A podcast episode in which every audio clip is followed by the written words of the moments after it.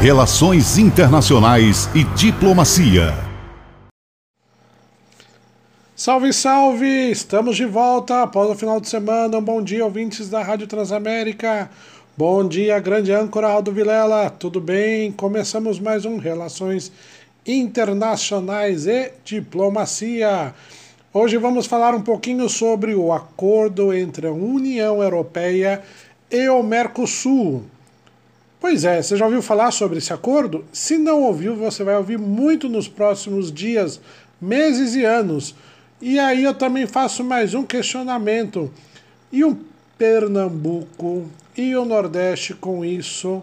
Bom, exatamente sobre essa visão nós vamos estar falando essa semana na nossa coluna de Relações Internacionais e Diplomacia.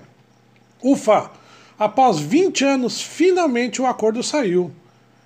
Vamos celebrar? Será que sim? Será que não? Tenho recebido muitos questionamentos pelas mídias sociais em relação aos pontos positivos e negativos do acordo. Ainda essa semana, que nem eu disse, nós vamos tratar um pouquinho deste importante acordo e as suas implicações para os blocos, mas em especial para Pernambuco e o Nordeste. Infelizmente, esperamos estes 20 anos para agora começar a discutir e entender as implicações. Veja que é fundamental que o meio acadêmico, as instituições empresariais e industriais montem rapidamente uma estratégia individual e corporativa, pois isto terá um grande impacto para todos nós nos próximos anos. Na minha humilde visão, este acordo poderá, ou melhor, irá beneficiar muito mais o Nordeste do que outras regiões do Brasil. Pois é, temos uma mão de obra hoje já muito qualificada, mas que ainda tem um custo muito menor que a da Europa, que de imediato agora tem um mercado, o Mercosul, oito vezes maior, oito vezes maior que o da União Europeia. Pois é.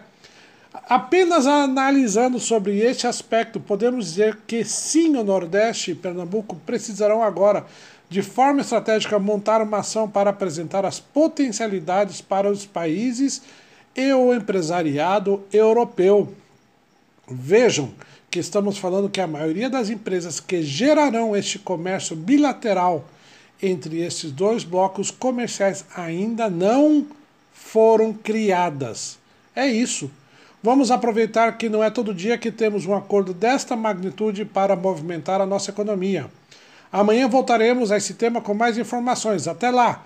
Um abraço, ouvintes da Rádio Transamérica e o amigo Aldo Vilela. Até amanhã!